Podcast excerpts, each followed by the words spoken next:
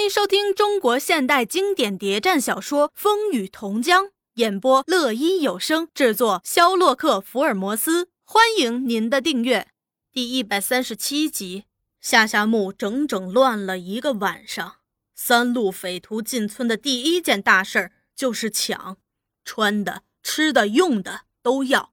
一批人抢过来，又来了第二批，最后见什么都抢光了，连小孩的尿布也要。朱大同的部下要贵重财物，容易携带的。许大头手下对这山区大牲畜感兴趣，可那许天才却偷偷给手下下命令：“给我挑上三五十个年轻貌美的姑娘。”由于大家都想发财，防区界限又不清，一抢开往往就抢过界，一过界就发生纠纷。有时是中央军抢过界了。被乡团开枪射杀，乡团队抢过界，又被飞虎队射杀，而飞虎队的人又被中央军射杀。一夜之间，这样互相拼杀，也死了好几十，但大家都不敢承认，尽说是打狗队潜伏分子干的。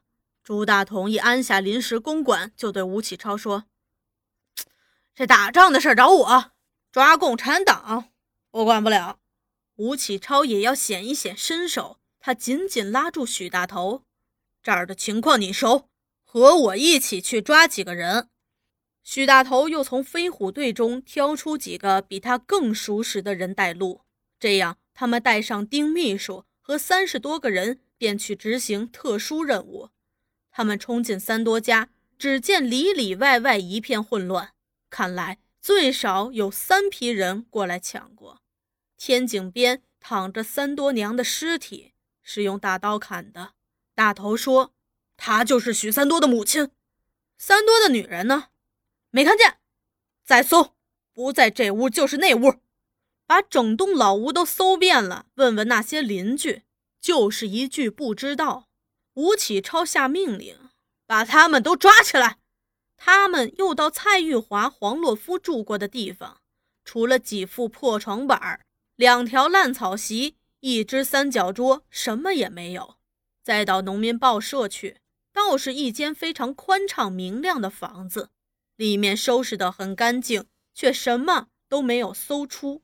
墙上满贴着标语：“告诉你反动派，我们还要回来的，小心你们的狗命。”这字体很熟识。吴启超坐下，心想：我们叫突袭，而他们呢，却早做准备了。从容撤退了，怪不得一个重要人物也找不到。他离开报社，径奔许三福家。只见五六个乡团丁从屋后草灰房拉出一个十五六岁的年轻姑娘来。她披头散发，满面黑烟，衣衫不整，挣扎着，呼叫着不肯走。在后面跟着一个老头子，一个老太婆，还有一个中年妇女在苦苦哀求。吴启超喝道：“干什么的？”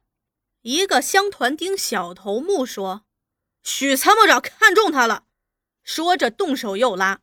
大头忽然低低对吴启超说：“特派员，这几个人重要呀。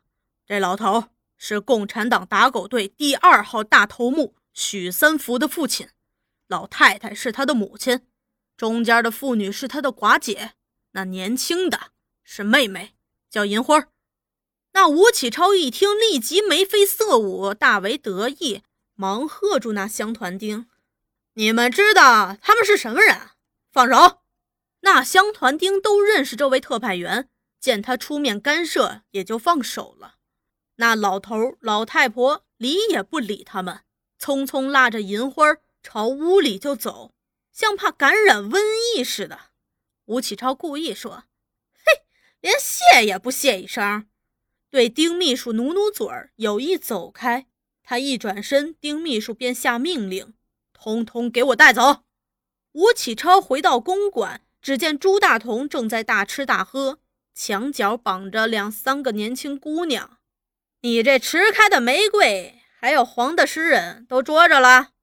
吴启超泄气地说：“哎，我们来迟了，他们似乎早做准备，撤得很从容啊。”把黄洛夫写的标语内容告诉他，不过倒把第二号人物的家属逮着了。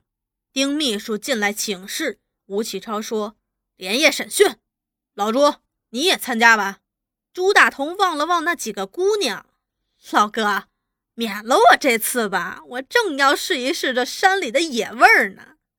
在小学正中大厅上，吴启超摆下公案，横梁上吊着大光灯，公案前罗列着几样刑具和一盆熊熊炭火，一边站着许大头、丁秘书，一边是十来个面目狰狞的打手。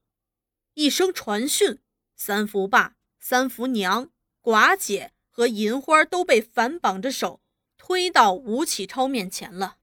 三福的爸很坚定，三福的娘忧虑，寡姐从容，银花却泪流满面，悲伤的想：一点快活日子也没过过，就要死了。吴启超见人压到，一边起身，一边惺惺作态地问：“是谁这样不听命令？”加了绑了，回头又对三福爸表示歉意。老人家委屈了，亲自解绑，请坐，又递上烟卷儿。老人家，我们是中央军，仅仅是为了劝共产党弃暗投明来的，无意杀人打劫。小弟不明大体，有得罪的地方，务请包涵。本人是这次军事行动的最高负责人，今天请你来。没有别的，只是请老人家和我们合作。我知道你儿子许三福是共产党打狗队第二号大人物，但我无意伤害他，和你为难呢。只要你愿意和我们合作，你们一家就担保无事。三福如果立功了，也还可以做官儿啊。三福爸双眼朝天，露出不屑一听神色。三福娘寡姐。把头低着，只有银花听说可以放他们，心里有几分动了。吴启超接着说：“老人家，我想你还是和我们合作的好。我的要求不多，只要你告诉我，共产党在你们这儿开会，开的是什么会？四乡都有哪些人来？许三多、老黄、蔡玉华、黄洛夫啊，自然还有你的三福。”现在藏在什么地方？村里有那些党员、团员和赤色群众，我们不想为难他们，还要给他们一个机会弃暗投明。你看，这位上下木的许大头，现在就是南区乡团副司令了，官做的多大？就因为他弃暗投明，和我们合作，我们本着宽大为怀的心，过去的坏事儿一笔勾销。许天雄、许大姑相反，是顽固到底。你看，结果不就白白的丧了命？三福爸还是面无表情，没什么反应。那吴启超自吹自擂，口干舌燥，没得到半点效果。他想，明动不了你的心，就用力，看你要不要。于是他转而动之以利诱。老人家，如果你要的是钱，也可以。我们这儿对那立功的人，照例有现金奖赏。他把手一招，丁秘书，你把钱拿来。各种规定告诉他。那丁秘书立即从公文包里搬出一桶桶大圆头和一扎扎红绿新钞票，放在案上，又对他宣布了立功奖赏的条例。说完话，退了回去。吴启超又接上来了，老人家。他把手对着那银元钞票一指，这是一千大洋，怕你们一家人一辈子也没见过吧？如果你肯和我们合作，这些钱就是你的了。只要你一表示合作，我们马上就放了你们一家。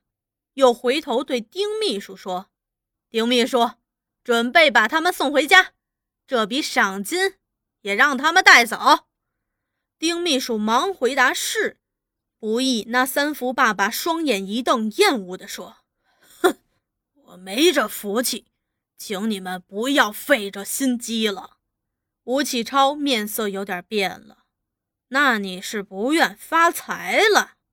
三福爸提高嗓子：“不要白费心机，我什么都不知道。”吴启超把面孔一板：“我看你是敬酒不吃，要吃罚酒了。”三福爸还是那一股劲儿：“我说过，我什么都不知道。”他那倔强的、凛然不可侵犯的神气，叫吴启超受不了。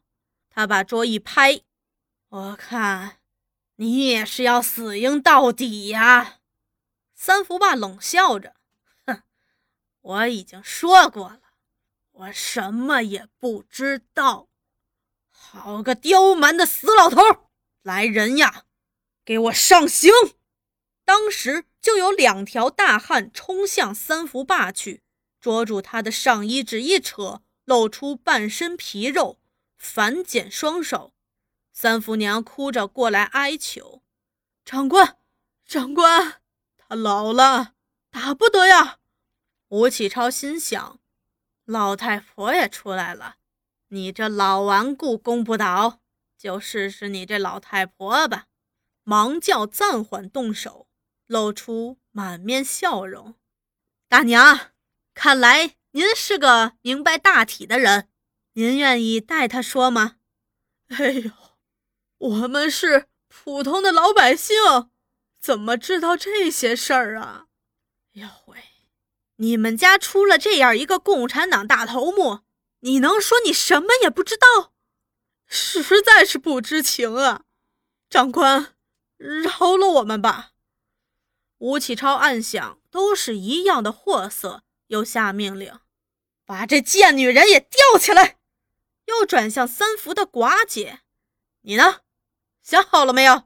三福寡姐冷笑着：“哼，没有什么好说的。”要杀就杀吧！吴启超骂道：“臭娘们儿！”直跳到他面前，给了他两记重重的耳光。我看你就是一个不折不扣的共产党！那三福寡姐忍着痛，咬着牙，从嘴角流出血水。就是知道，也不告诉你。吴启超耸了耸肩：“哟，胆量倒不小呀！来。”成全了他，把他也吊起来。三福寡姐也被悬空吊起来了。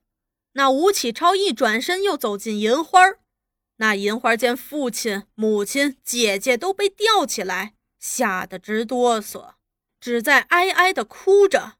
吴启超上下打量着，故意说：“哟，倒是个俏娘们儿，怪不得连许参谋长也被迷住了。”又用手去逗她。小姑娘，读过书吗？看来你是知书达理，不像他们那样蠢笨。愿意和我们合作，还是像他们一样挂上去啊？那银花只是哭，往后缩。吴启超却步步紧逼。你愿意回答我的问题吗？银花只是哭，还是学他们的样子？不知道啊。银花已退到无路可退了。吴启超还在破他，你不愿意和我们合作，你也想尝一尝半天吊的滋味。可是我不想便宜了你啊！我将你这一身白皙的皮肉烧成了焦炭。来呀，把他的衣服剥下来，拿火棍来。当把那烧成通红的火棍还没烙上他的皮肉，银花已哀哀地求着。不不不！不要！我说，我我说。吴启超得意的想突破了。